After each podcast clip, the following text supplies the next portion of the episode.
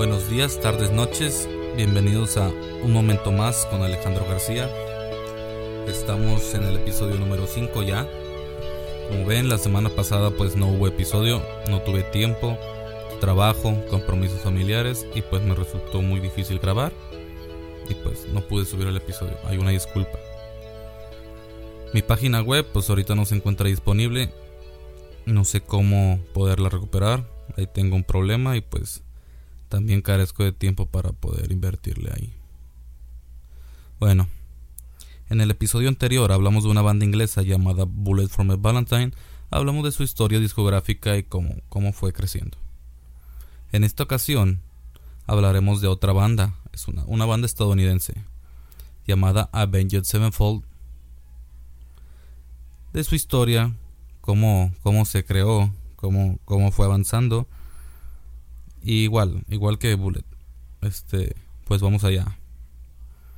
Sus orígenes, los orígenes de Avenged Sevenfold son del año 1998-1999 en California. Cuando el baterista o cuando el joven baterista, que tenía 17 años, Jimmy Sullivan, abandonó la banda Suburban Legends y pues decidió formar su propia banda. No, mucho tiempo después, Jimmy les comenta la idea a sus tres amigos de la escuela secundaria y les propuso que formaran una nueva banda. Los miembros originales fueron Jimmy Sullivan, batería voz, Matt Sander, voz, guitarra rítmica, Sarchi Baker, guitarra líder, y Matt Wendt, bajo. Después de completar su formación, la banda empezó a reunirse en su más tarde llamado el clásico garaje de ensayo. Inicialmente tocando únicamente covers de sus bandas más influyentes. Después cada miembro escogió un seudónimo de los cuales ya eran sus apodos de la escuela secundaria. Para escoger el nombre de la banda, los miembros elaboran una larga lista de las posibles opciones y finalmente eligen Avenged Sevenfold.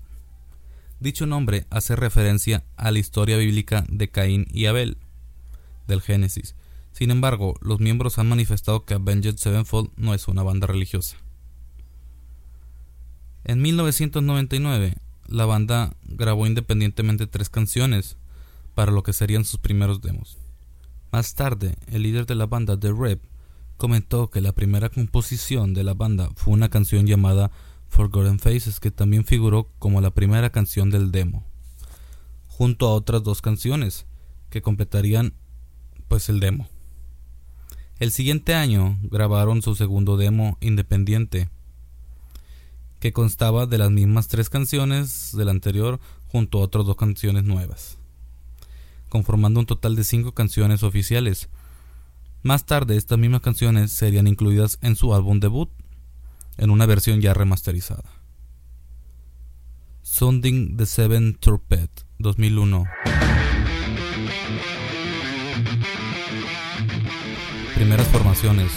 Justo después de la grabación de su segundo demo, firmaron su primer contrato con la discográfica Good Life Records para grabar su álbum debut. Pero exactamente antes de que esto sucediera, Matt Wendt dejó la banda. Al poco tiempo, un ex compañero y amigo de The Rep de la banda Suburban Legend, Justin Saint, ingresó a Avenged Sevenfold como un nuevo bajista e inmediatamente entraron a los estudios, sin notar el comportamiento excéntrico de Justin. Fue a mediados del 2001 que se le informó que el bajista Justin Saint había realizado un intento de suicidio, debido a su consumo excesivo de medicina. Este incidente provocó un gran impacto durante la gira Take Action Tour de la banda, el resultado de este incidente tuvo como consecuencia la cancelación del resto de la gira. Entonces Justin ingresó a un hospital y se mantuvo en malas condiciones por un largo periodo de tiempo, por lo que fue obligado a dejar la banda, siendo reemplazado por Demon Ash. Ese mismo año, en una entrevista, el vocalista líder Matt Shadows argumentó el siguiente: Después de lo sucedido, Justin permaneció en una institución mental durante bastante tiempo, cuando hay alguien así en un grupo, altera todo lo que hay a su alrededor y probablemente llegue a arruinarlo. Entonces tomas conciencia y precauciones sobre los demás para que no le suceda esto a más personas. Después de este incidente se reveló que el nombre del álbum sería Sounding the Seven Trumpet.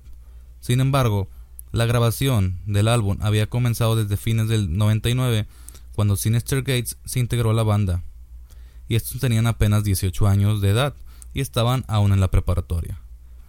El nombre del álbum fue tomado de un libro del libro de Apocalipsis, refiriéndose específicamente al capítulo 11, que claramente es el capítulo del sonido de la última trompeta, la séptima trompeta, el cual representa el fin del mundo. Para julio del 2001, el álbum fue publicado a través de Good Life Records.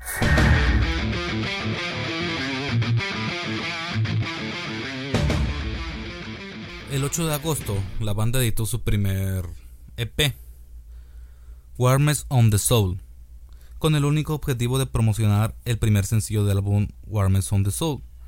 Este fue el primer trabajo de la banda, que contó con la colaboración del guitarrista Sinister Gits.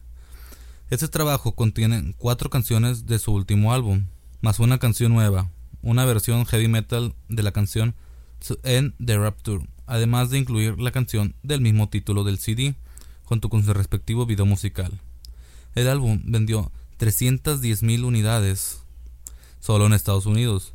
Un año más tarde, la primera canción del álbum fue regrabada con toda la banda completa y posteriormente el álbum fue relanzado en su totalidad con una nueva discográfica de la banda, Hopeless Records.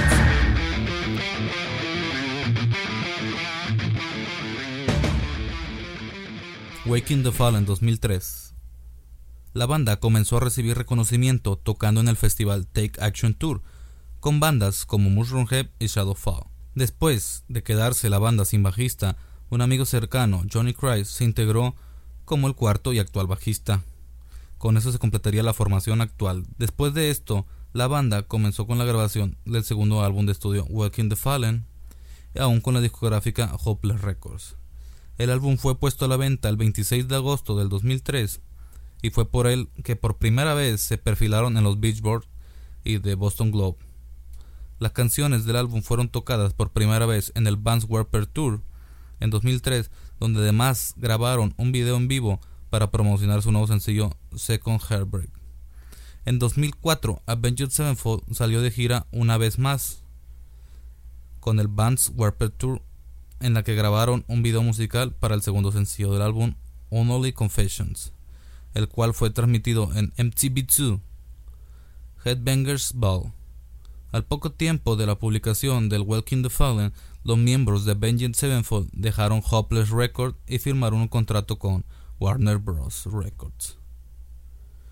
En marzo del 2014, Matt Shadows confirmó que Avenged Sevenfold realizaría Walking the Fallen por su décimo aniversario. Se estrenaría el 15 de agosto del 2014 y será con un CD más DVD que se llamará Walking the Fallen Resurrection. 2005 City of Football y el salto y ese fue el álbum que lo saltó a la, a la fama mundial. Después de terminar con su gira con el Vans Warped Tour en 2004, la banda editó City of Evil, su tercer álbum de estudio, que fue lanzado el 7 de junio del 2005 y debutó en la posición número 30 en los Beachboard 200, vendiendo más de 30.000 copias en una semana de lanzamiento. Seguido del éxito de su nuevo sencillo Bad Country, que junto con su videoclip las ventas se dispararon y se convirtió en su primer disco de oro. En este álbum la banda se alejó del metalcore y Matt Shadows eligió dejar de gritar, como lo había hecho en sus dos discos anteriores, a pesar de que admite que sufrió daños de garganta y las cuerdas vocales e incluso tuvo que pasar por el quirófano para corregir estos problemas. Dijo que el cambio en el estilo del grupo no era debido a eso. Este dato aparece en el DVD Alexis Andrew Murdoch, productor del segundo y tercer álbum, dijo que antes de grabar Walking the Fallen, Matt Shadows anunció que quería un CD con gritos en muchas partes, para después hacer uno sin muchos gritos. Este objetivo se alcanzó con City of Evil. Aún con esto, el vocalista afirma que es capaz de gritar mejor que antes, gracias al entrenamiento vocal llevado a cabo por Ron Anderson, que había trabajado con otros artistas tales como Axel Rose, o Chris Cornell. Los miembros de la banda comentaron que trabajaron cuidadosamente en el álbum para llegar a su fino sonido sin dejar totalmente de un lado su sonido original. El álbum recibió críticas positivas en su totalidad por parte de varias revistas y sitios web, atribuyendo este álbum como el lanzamiento de la banda hacia la popularidad internacional. En el año 2006, bueno, en enero del 2006, City of Evil ganó su segundo disco de oro con el sencillo Bad Country, publicado en el 2005. Su música fue escrita en homenaje al periodista y escritor Hunter Thompson.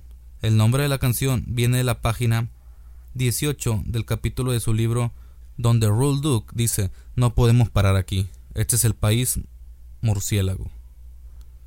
Sin duda, fue una de las canciones que más aceptación tuvo por sus fanáticos. En febrero fue publicado el videoclip de Best and the Harlot, primer canción de su disco. El video puso a la banda para llegar a la cima de muchas tablas en todo el mundo.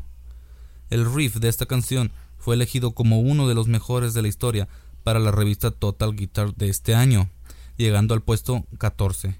Y poco después, el 30 de julio, el de Six Day toma en donde The Rep toca el piano y es voz principal. Avenged Sevenfold completó su primer gira mundial en 2006, llegando a lugares diferentes en los Estados Unidos, Europa, Japón, Australia y Nueva Zelanda. Ganó el premio a Mejor Artista Nuevo en los MTV Music Awards con el video de Bad Country, superando a artistas como Panic at the Disco, Rihanna o Chris Brown. El álbum City of Evil fue uno de los 100 mejores discos de la historia, nombrado por la revista Guitar World en octubre del 2006, situándose en el número 63.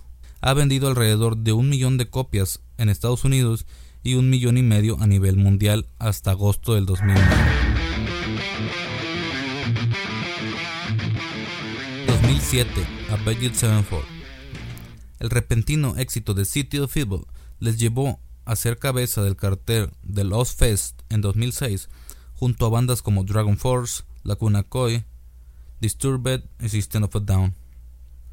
Ese mismo año hicieron una gira mundial incluyendo Estados Unidos, Inglaterra, Europa, Japón, Australia y Nueva Zelanda. También ese año terminó una gira en todo el mundo, incluidos Estados Unidos, el Reino Unido, así como la Europa continental, Japón, Australia y Nueva Zelanda.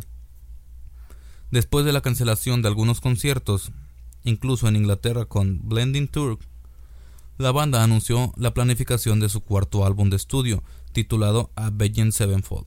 Matt Shadows en una entrevista declaró que no sería Welcome the Fallen 2 ni City of Evil 2, pero que atraería a los seguidores de los álbumes anteriores y que aún podría ganar miles más. Antes del nuevo álbum, fue publicado Alex el DVD del grupo, el 17 de julio del 2007, poco después de eso, realizaron escalas en Singapur, Indonesia y Japón.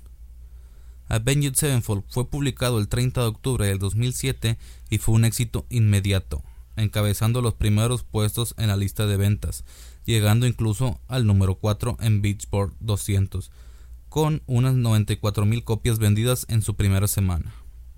Critical Acclaim y Almost Easy fueron publicados antes del lanzamiento del álbum, en diciembre del 2007. Se hizo un video de animación para su canción A Little Piece of Heaven, pero solo vio la luz a través de los fanáticos vía internet por MV, debido a la temática de la canción. El tercer sencillo, Afterlife, y su videoclip fueron publicados en enero del 2008. Su cuarto sencillo, Dear God, fue publicado el 30 de septiembre del 2008. El álbum homónimo llegó a vender más de 500.000 copias y fue galardonado el álbum del año en la revista Crank. El 17 de noviembre del 2007 alcanzó el número uno en las listas Beachboard Rock Albums, Beachboard Alternative Albums y Beachboard Hard Rock Albums en los últimos meses del 2008. La banda tuvo que detener su gira debido a un problema con las cuerdas vocales del vocalista principal, Matt Shadows. En febrero del 2009 se inició una nueva gira, lo cual quería decir que Matt se había recuperado durante el verano. Terminaron con esa y empezaron con la planificación de un nuevo álbum de estudio.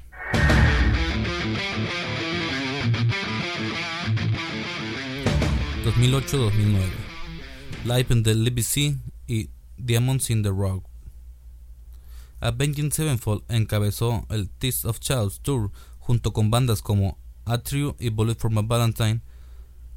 Utilizaron una grabación de su última presentación en directo en Long Beach, California, para su primer álbum en directo, Live in the Liberty y Diamond in the Rock.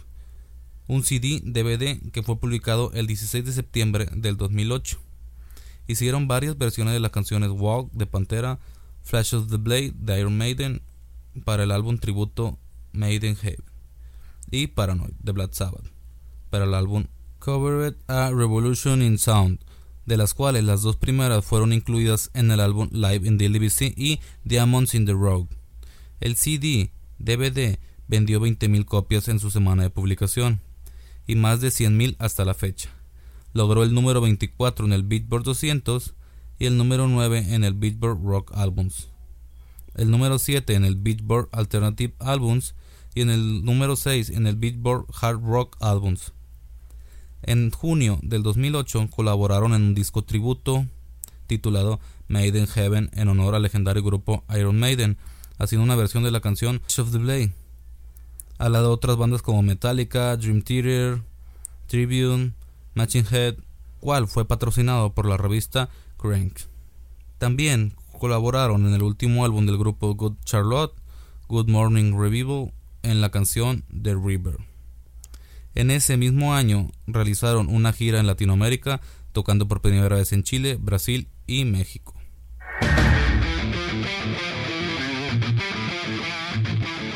En enero del 2009, Matt Shadows confirmó que la banda había empezado a producir su quinto álbum de estudio dijo que esta vez estaba buscando un estilo más clásico y progresivo, con canciones largas. También mencionó que este disco sería la hazaña más grande de la banda y que una vez terminada su gira el 1 de agosto del 2009 entrarían a grabar. El mismo día que Walking the Fallen consiguió ser disco de oro. También anunciaron que tocarían en el Rock on the Rage del 16 al 17 de mayo del 2009. El 16 de abril tocaron una versión de la canción de Guns N' Roses It's So Easy. El 15 de julio del 2009 actualizaron su página electrónica y perfil de MySpace con una declaración de Matt que decía que el trabajo en el próximo álbum se había iniciado, pero todavía estaban girando en torno a las ideas. La actualización fue el mismo día que Walking the Fallen fue disco de oro. En una entrevista, Matt reveló que después de la banda completara la gira del festival de Simspear, el 2 de agosto entrarán en el estudio para componer y grabar un nuevo álbum de estudio, un seguimiento de su disco homónimo. El 24 de diciembre del 2009 se anunciaron que Avenging Sevenfold había llegado en segundo lugar en el Ultimate Guitar Tube de las bandas de la década, perdiendo el primer puesto ante Metallica. El 28 de diciembre del 2009, Jim the Red Sullivan fue encontrado muerto en su casa. El forense de Orange Country confirmó a la revista Rolling Stone que Jimmy Red Sullivan murió debido a una sobredosis accidental de medicamentos con receta y alcohol. Los reportes de toxicología indican que Sullivan sufrió una grave intoxicación dado a los efectos combinados de oxicodona, oximorfina, diazepam nodriazepam y etanol. Poco después de su muerte, los miembros de la banda hicieron la siguiente declaración. Con gran tristeza y pesar en nuestros corazones, damos hoy la noticia del fallecimiento de Jim The Rip Sullivan. Jimmy no solo fue uno de los mejores amigos y bateristas del mundo, sino que también es un más importante, fue nuestro mejor amigo y hermano. Nuestros pensamientos y oraciones están con la familia y esperamos que se respete su privacidad durante este difícil momento. Jimmy siempre estarás en nuestros corazones. Te queremos. Machados, Sinister Gates, Saki Vengeance y Johnny Christ. El 5 de enero del 2010, un funeral privado se llevó a cabo para Sullivan y un día más tarde fue enterrado en el cementerio Good Shepherd en la ciudad natal en Huntington Beach. El 17 de febrero del 2010, la banda anunció que entraba a grabar nuevo disco con baterista Mark Portnoy. Shadows, vocalista de la banda, dijo que le preguntaron a Mike sobre grabar el nuevo disco con ellos ya que era uno de los ídolos de Jimmy the Rep y Mike dijo que sería un honor. En una entrevista con Matt Shadows acerca de la muerte de Rep, confirmó que la publicación del álbum sería para julio del 2010. En una entrevista realizada para un diario independiente de Huntington Beach, los padres de Jim Sullivan, Barbara y Joseph comentó, Jimmy escribió algunas canciones realmente buenas. Yo estaba muy orgullosa de él y sé que a pesar de que será muy difícil para ellos, la banda hará un gran trabajo en su nuevo álbum. La banda dedicó su último álbum de estudio a Jimmy.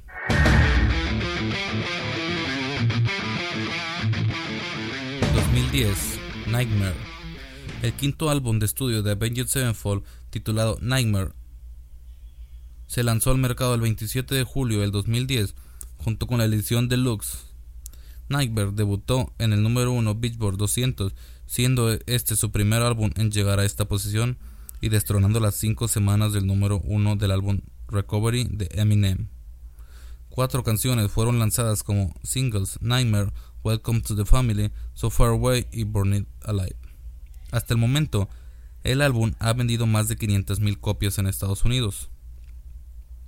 Mike Portnoy anunció que en una revista con Sabian que seguiría siendo baterista de Avenged Sevenfold durante el siguiente año. Sin embargo, el 16 de diciembre del 2010, Mark Pornoy anunció su salida de Avenged Sevenfold. El 16 de enero del 2011, en una entrevista con la revista Metal Hammer, Shadows dijo que estaba escribiendo y están grabando demos para su próximo álbum. El vocalista prometió que Avenged Sevenfold seguirá vivo junto con su hermano The Rep y mientras decidió no sacar a luz el baterista que suplantaría a Portnoy tras su abandono. Así el 22 de enero del 2011, Avenged Sevenfold reveló que su nuevo baterista llamado Arin el 10 de febrero del 2011, a través de su página oficial en Facebook y otras redes sociales, anunciaron su gira pasaría por América Latina, incluyendo México, Brasil, Argentina y Chile, también anunciaron su posterior gira A Nightmare After Christmas. Se llamó Welcome to the Family Tour y pasó de momento por Estados Unidos llevando el cartel Three Dice Grace y Bullet for My Valentine. En mayo del 2011 se confirma que la banda había escrito una canción nueva que se incluiría en el paquete de escalación DLC de Call of Duty Black Off. La canción es la primera vez que los desarrolladores de Treyarch han encargado una banda fuera de contribuir con una canción desde que la franquicia comenzó. La canción titulada Not Ready to Die fue lanzada en iTunes el 2 de mayo del 2011. El 24 de septiembre del 2012 salió a la luz una nueva canción para el juego Call of Duty Black Ops 2 llamada Carry On. Más tarde, en el álbum Hail to the King, se incluyó la canción llamada Shepherd of Fire, que se utilizó también en el juego Call of Duty Black Ops 2 en modo zombies como un musical en el mapa de Origins.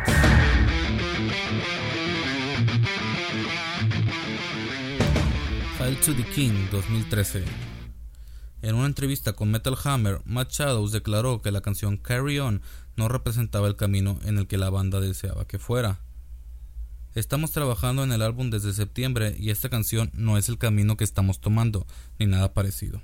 Pero quiero que la gente comprenda que si les gusta o no la canción, no importa, porque el álbum es totalmente diferente. Estamos trabajando hacia una dirección en la que yo confío. El 15 de abril del 2013 cambiaron su página web donde colocaron una radio llamada Tolem en memoria de The Rap. Más tarde, el 27 de junio, tras una serie de pistas y teniendo que completar un rompecabezas, se reveló la portada del nuevo álbum que se titularía Hail to the King, que fue lanzado el 26 de agosto del 2003.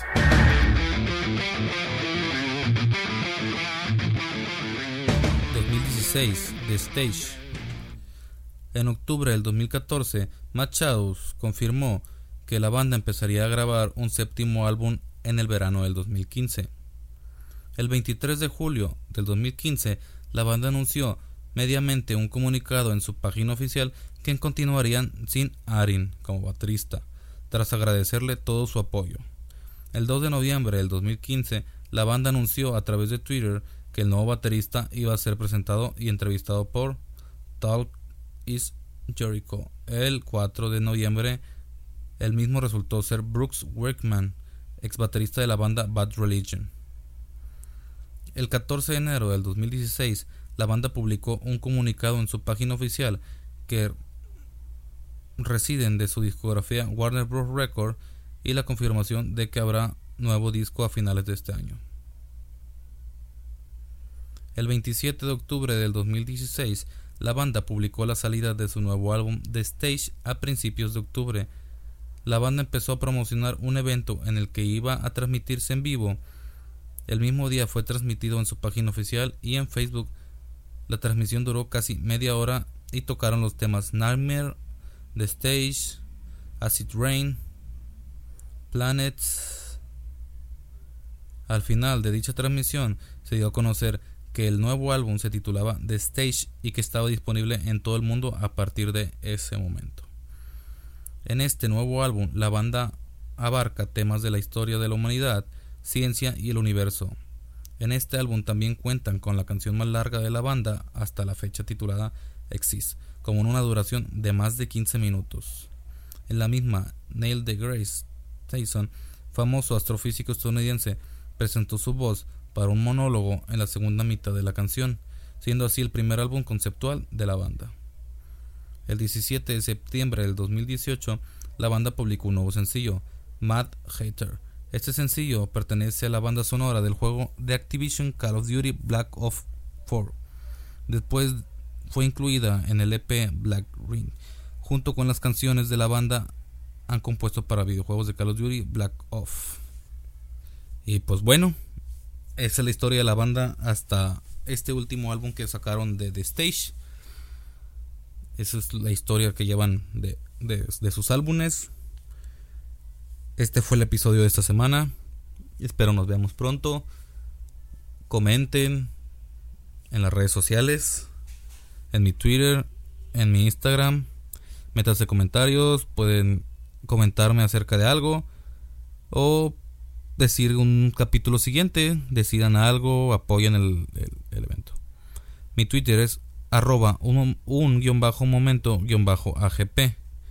Y mi Twitter es Alejandro guion bajo MAGP. Bueno, fue todo por esta semana. Que tengan un buen fin de semana y disfruten su vida. Saludos. Chao.